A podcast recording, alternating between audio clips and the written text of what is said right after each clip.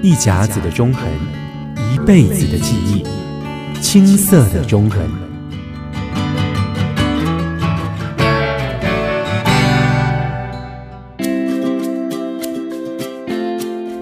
一条路的起造，从来就不是一件简单的事，更别说在六十年前，面对沿路蜿蜒、山势复杂的中横公路。不可能有空拍机协助，并且代替人力进入危险场地。先锋部队该如何精准测量、记录相关的数据，提供给工程单位来动手施作？还有，在挑战重重弯曲路径当中，又必须要耗费多少时间才可以完成使命？重点是还能安全地全身而退。在青色的中横当中，作者李瑞宗。在新白杨道班房之外，特别独立了一个篇幅，叫做《少年测工》，来记录这些勇敢的先锋测工。好，那我们现在就讲测工和看工。测工的位阶比较低，看工的位阶比较高。为什么？测量感觉需要技术，要专业啊。嗯，现在我们的理解啊，就是看工呢，就是站在测量的仪器那边看。哦，用看用看，我我起码叫你出嘴啦，出嘴，出嘴出嘴。我现在看着仪器，然后跟你说，哎，再往前，再往前，再往前，再往右，再往右，再往右，再往上，再往上，嘿，对，出把就该出嘴耶。对对啊啊，那个拿着标尺，拿着标杆，然后一路往前冲，然后要砍草，然后要爬山。对那个就是侧工，呃，出劳力的。对对对，那个就是测工。哎啊，资格比较老，嗯，曾经当过测工，现在回到机器这边来测量仪器的，这个就叫看工。嗯哼，哎对，所以呃，当时有四个测量队，第一测量队呢就是测量中横的西段，嗯哼，第二测量队测量中横的东段，嗯哼，好，然后呃，第三、第四大概就是测量那个宜兰支线和雾社支线这样子，那。这个呃，我们特别会提到这个，其中有一个少年侧工，嗯，叫廖真金，嗯哼，哎，真进的真啊，然后金色的金，对，哎，大概很有钱吧？他爸爸希望他，哎，小的时候 啊，这个努力努力，家财万贯这样，哎，对，然后以后哎，不愁吃穿，对对对对，哎，廖真金呢，他是这个东势初工毕业，嗯哼，我们现在一提到东势初工，大家都没有印象，对啊，哎，这是什么学校？这个就是东势高工的前身哦，对，在民国四十五年以前哈，嗯，东势只有初工，嗯，就像初中一样哦。那有的东势初工程度比较好，或者是家境比较好的，他们会在考台中高工，所以有的是东势初工毕业就去工作了，有的会在考试就来读台中高工。嗯嗯。那廖胜金呢？他是东势初工毕业，对，然后他就先去工作了。嗯嗯。哎，那等到中横要。要开始测量了，开始招募人了。对，那这时候呢，就是招募东势初工毕业的一些学生。对，他们已经有做土木科，嗯嗯，他们已经有一些工作经验了，所以哎可以来，嗯，好，所以十八九岁。那这时候呢，又招募另外一批，就是台中高工，他是两批人，对，就是一半。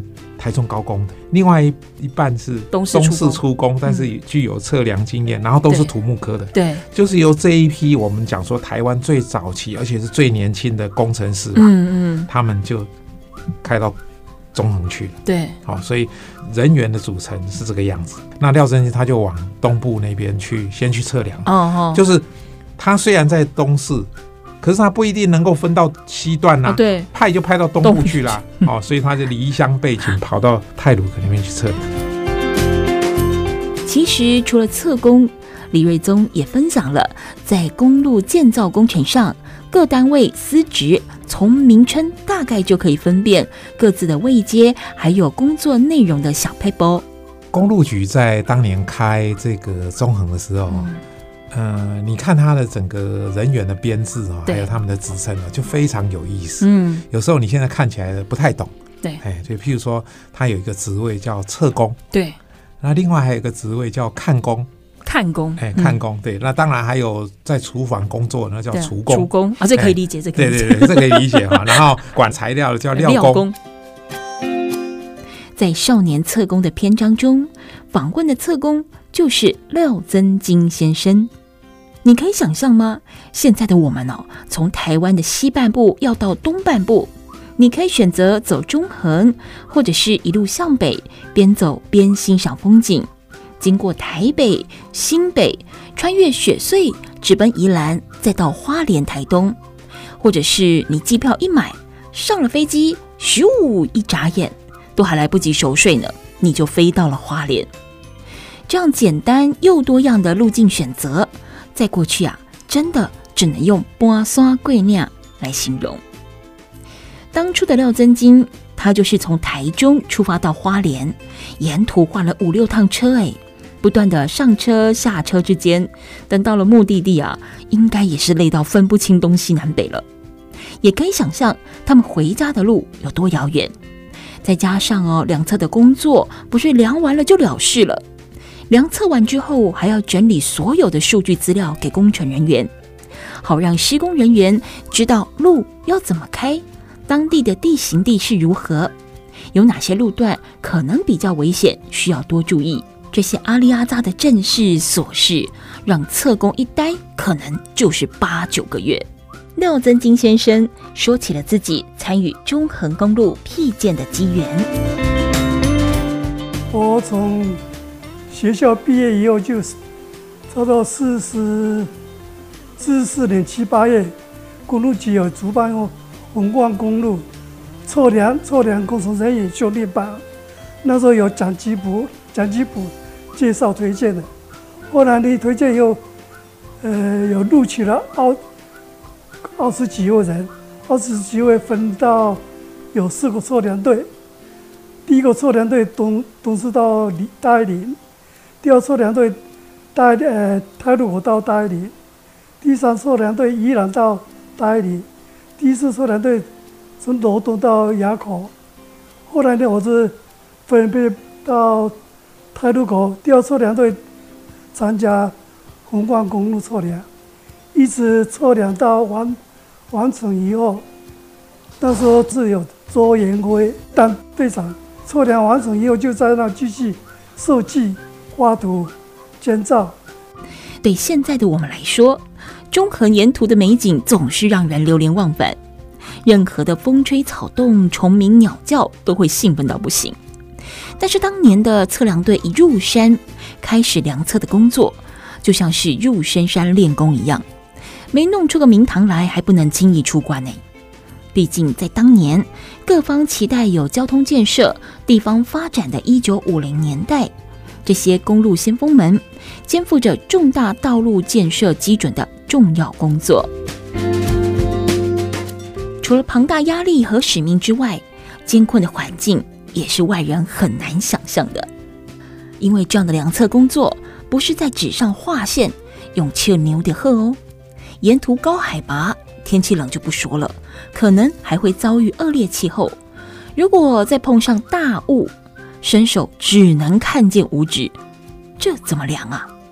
还没有算上，如果需要量测的地点刚好呢是古木参天、盘根错节，你还得先披荆斩棘，开出条小路来站人。光是处理这些琐事就饱了，也真的很难再顾及其他的生活细节。至于吃呢，那就交给三 C 和三干吧。什么是三 C？哎，可不是手机、平板跟电脑哦。三稀呀，就是稀饭、稀饭和稀饭。你没有听错，讲了三次，不是因为它很重要，而是因为这就是测量队的日常三餐。因为交通不便，粮食运补也不容易，所以往往需要省吃俭用，但又不能吃不饱，毕竟是体力活嘛。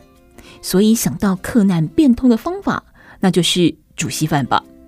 好歹米饭用不到那么多，水。山上多的是嘛，汤汤水水的多喝几碗，也是会饱到打嗝的。